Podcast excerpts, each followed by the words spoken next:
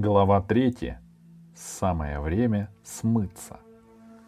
Погасив огни и выключив электромагнитную защиту, ни тем не замеченная и не обнаруженная, большая медведица подрулила к Авакуму. Пираты вышли в пустоту. Андраковский отмычкой ловко открыл люк, и все перебрались в шлюзовую камеру. Сам Андраковский был несколько удручен предстоящим злодейством. Бомбар смотрел на него, как на бога. Но что делать? Не знал. Катарсис кряхтел и охал, стучал себя по спине, где невыносимо искрил контакт, и в полголоса ворчал. С бластерами наперевес пираты выбрались из шлюза и побежали к рубке. По пути они никого не встретили. Это знак, — тоскливо бормотал катарсис, который верил в приметы.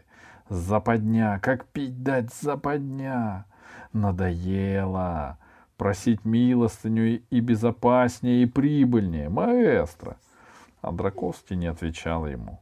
В рубке оказался один вахтенный, папа Валентин Николаевич. Катарсис, ругаясь, зарядил бластер с сонным пистоном и бесшумно выстрелил через замочную скважину. Папа Валентин Николаевич уронил голову на грудь. Пираты проникли в рубку. Бомбар встал на стреме у входа. Катарсис бросился к пульту, а Андраковский достал из пенала полетный журнал. Пока Катарсис переводил энергию в инвариантное состояние и выводил отсосный кабель на кибере, Андраковский установил, что на борту звездолета «Авакум» летят восемь человек, пятеро взрослых и дети. Андраковский захлопнул журнал и кинул его на приборы. «Надо еще от остальных отвязаться», — сказал он. «А то, сами понимаете, тревога, шум, погоня. Ты, катарсис, останься, а мы с Бомбаром помчимся на камбус. У них обед сейчас по расписанию». «Правильно, маэстро!» — воскликнул катарсис. «Я самый старый, а мне всегда рисковать в одиночку». «Ничего», — примиряюще улыбнулся Андраковский.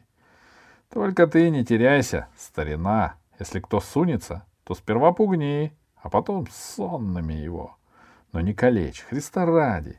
А детей вообще отругай и прогони, а то я боюсь, что такое ущемление свободы, как насильственный сон, вызовет в их неокрепшей психике непоправимые сдвиги. Дети-то сейчас пошли, маэстро, начал было катарсис, но Андраковский и Бомбар уже бежали по коридорам. На камбузе они нашли только четырех взрослых без детей. И бог с ними, облегченно шепнул Андраковский. Пираты перезарядили бластеры и без промаха усыпили оставшихся. — А теперь, дружище, перетащим их в кают-компанию, — сказал маэстро Бомбару, глядя на распростертые тела. — А то им здесь жестко. Пираты примерились и, охнув, подняли тяжеленного папу Джейка. Управившись со спящим экипажем, Андраковский и Бомбар прибежали в рубку за папой Валентином Николаевичем. Катарсис в это время завершал грабеж Авакума, отстреливая контейнер с продуктами. «Кончай, маэстро!» — сказал Катарсис потному Андраковскому. Андраковский кивнул, хватаясь за ноги капитана. Спустя три минуты пираты были замечены детьми. Даниил замолчал, ухватил Милору и Артема за одежду и рванул назад за угол. «Пираты?» — восхищенно спросила Милора, и он захлопнул ей рот своей ладонью.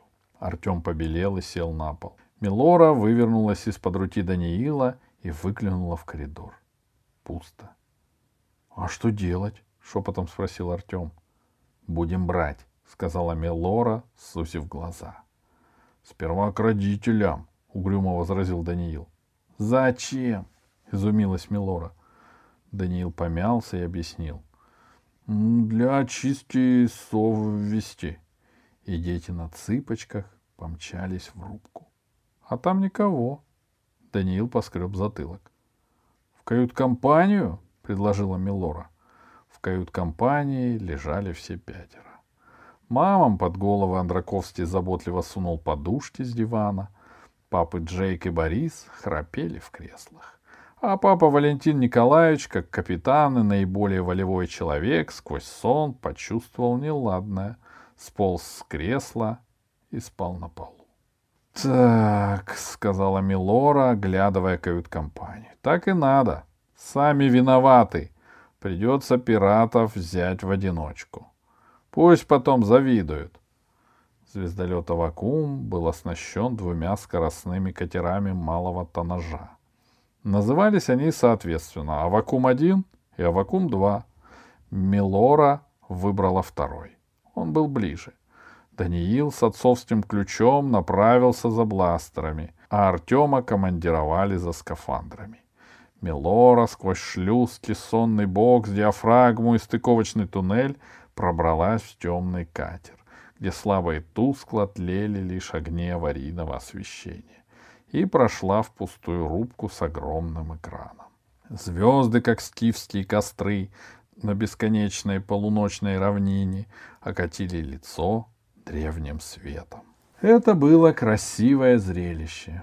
Команда Авакума, плывущая в невесомости, распростертые крылья преемников гравитации, вращающиеся пластины радаров, решетчатые трубы генераторов, багровые жерла сопел, переливы алых и синих маршевых огней. И рядом, как при ките акулы, хищный силуэт большой медведицы с раскрытыми створками грузового трюма.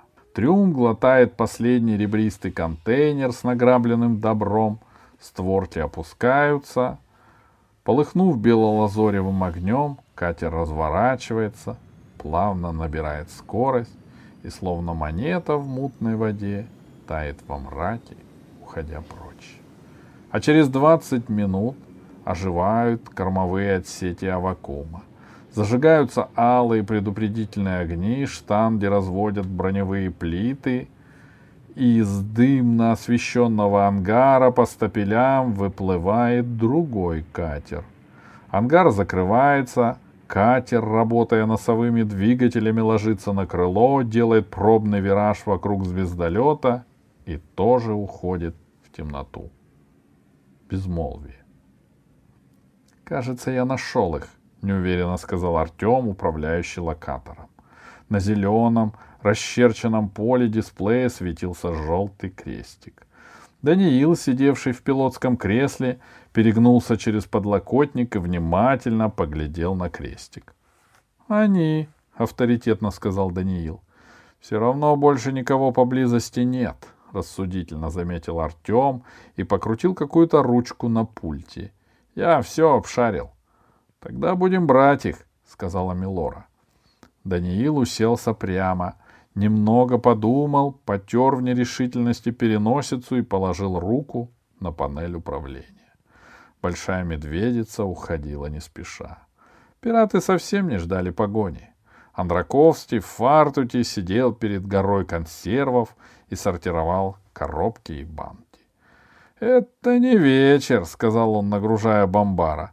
«Отнеси на камбус». Бомбар поспешно бросился к двери. «А это что?» — задумчиво спросил себя маэстро и ногтем колупнул наклейку на банке. «Капуста цветная, атлантическая». Это чего ведь не придумают, а? Над головой пирата захрипел динамик и голосом катарсиса сказал — «Маэстро, здесь что-то подозрительное на экране». «Что?» — спросил Андраковский и чихнул, понюхав какой-то концентрат.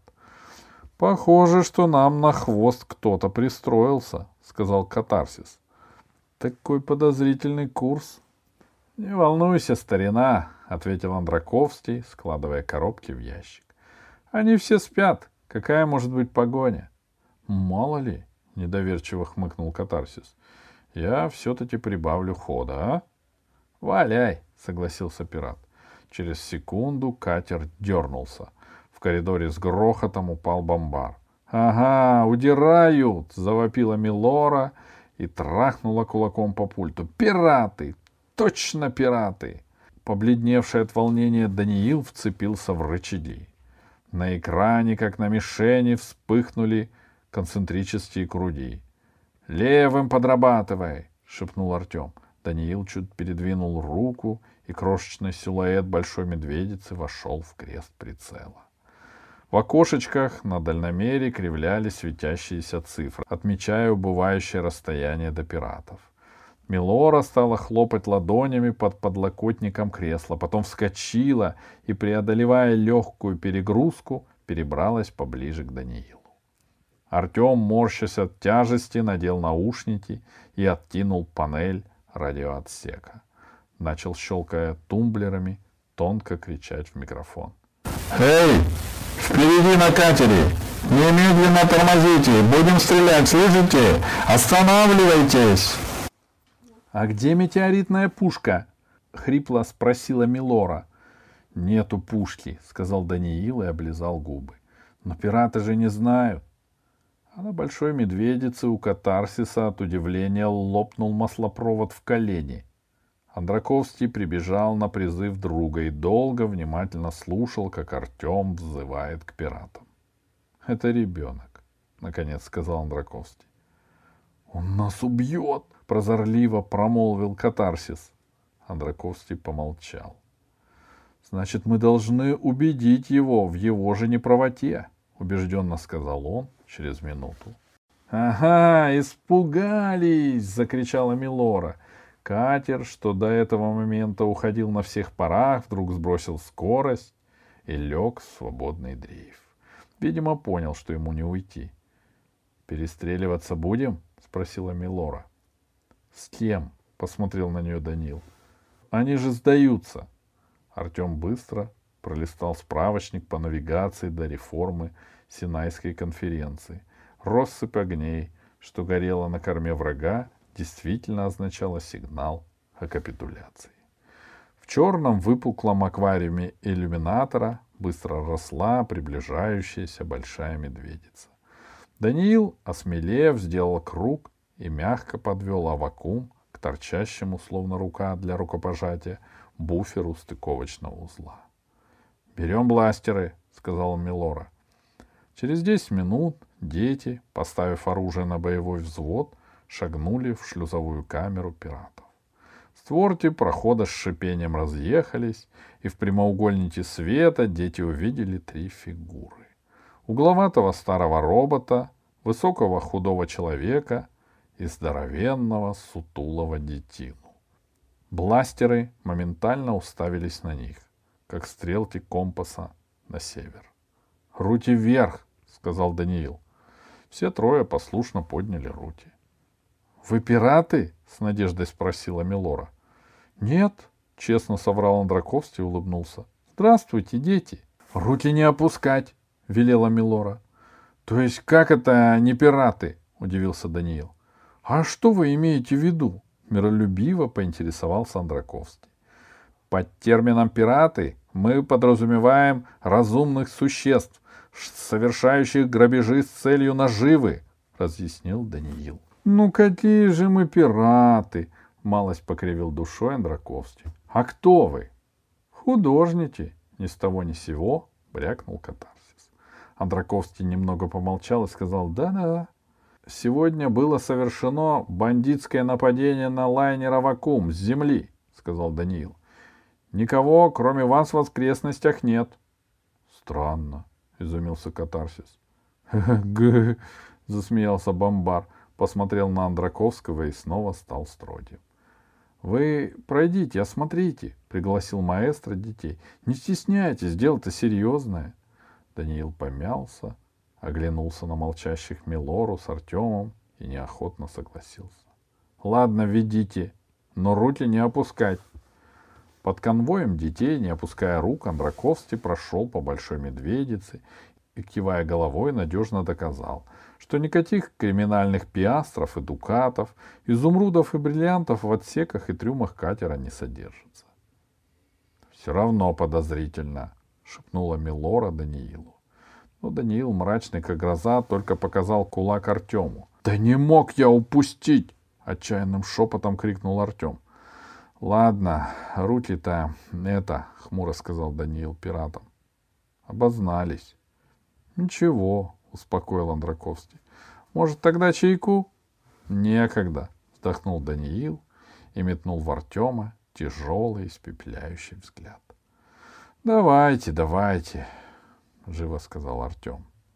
Обняв Даниила и Артема за плечи, Андраковский провел всех в руку. Бомбар притащил стол, отодвинул мольберт, расстелил скатерть. Катарсис принес из кладовки самовар и чашки, вытащил из шкафа огромный пряник и поставил кипятить воду. Все расселись вокруг стола. — А что, ваш корабль сильно пострадал от пиратов? — осторожно поинтересовался Андраковский. — Может, помочь? — Не знаю, — пожал плечами Даниил. — Мы решили сперва бандитов обезвредить. — А где? — маэстро помялся. — где ваши родители? Их пираты усыпили, ответила Милора. Там и спят на звездолете. Значит, вы в одиночку полетели? Андраковский покачал головой. Думаете, справитесь? А что? вызывающе спросил Даниил. Нет, нет, быстро сказал Катарсис. Ничего, абсолютно. А почему вы считаете, что вы вправе наказывать этих несчастных, печально полюбопытствовал маэстро. Возраст здесь ни при чем, отрубил Даниил. Мы представители более высокоразвитой гуманной цивилизации, поэтому имеем право. Конечно, так, неохотно согласился Андраковский, но это логика воинствующей добродетели. Понятие добра и зла очень относительны. Нужен богатый опыт, чтобы верно разобраться.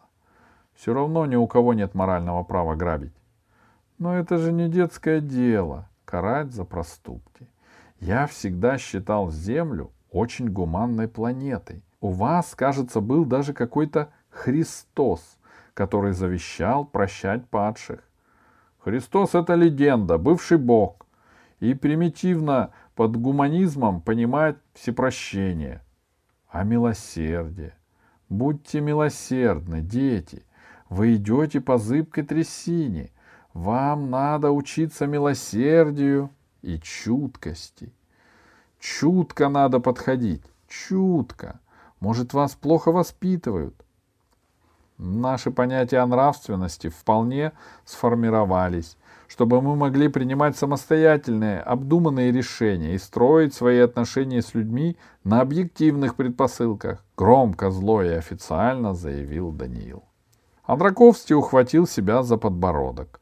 Рассуждения этого маленького самоуверенного землянина брали вверх над его смутной системой человеколюбия, где одно противоречило другому, где творились письма для будущего и совершались грабежи. Катарсис разлил чай по чашкам. И Даниил, взяв чашку в обе руки, стал дуть, смешно округляя щеки. Мелора грызла пряник, роняя крошки. И Артем, краснея от стыда за нее, толкал ее ногой под столом. — В чем же загвоздка? — думал Андраковский. — Где проходит та эфемерная линия, что не бросает доброго и гуманного по натуре человека — а ведь даже давний воспитатель маэстро, пират Паралакс, был добр по-своему. Из одной крайности в другую. Где та система воспитания, что учит сильного, мужественного и стойкого землянина быть милосердным, чутким, умеющим прощать? А может, он и не прав вовсе? Может, это и есть доброта, объективная, целесообразная, расставляющая всех по местам и насылающее возмездие. Но пока Андраковский думал, в пустыне по направлению к двум катерам несся третий. Это разъяренный Аравиль Разарвидзе случайно обнаружил не подающий признаков жизни Авакум, и в нем спящий экипаж и записку Даниила. «Шакалы!» — шипел Аравиль, форсируя скорость. «Гнусные твари! Подонки! Катер трясся, двигатель ревел. На экранах иллюминаторов уже вырисовывалась страшная картина. Беззащитные дети попались в плен к пиратам. Два состыковавшихся катера, словно вампир и его жертва. И уютную тишину чаепития вдруг разорвал грохот включившегося динамика. «Подлый пират! Оборотень! Садист! Заорал голос Аравиля. «Отпусти детей! Слышишь, мерзавец!» Все вскочили, опротянув чашки. Глазами Лоры полезли на лоб. Даниил окаменел. Артем позеленел. Несколько мгновений длилось молчание. Потом Андраковский достал бластер и сказал. «Дети, уходите, пожалуйста».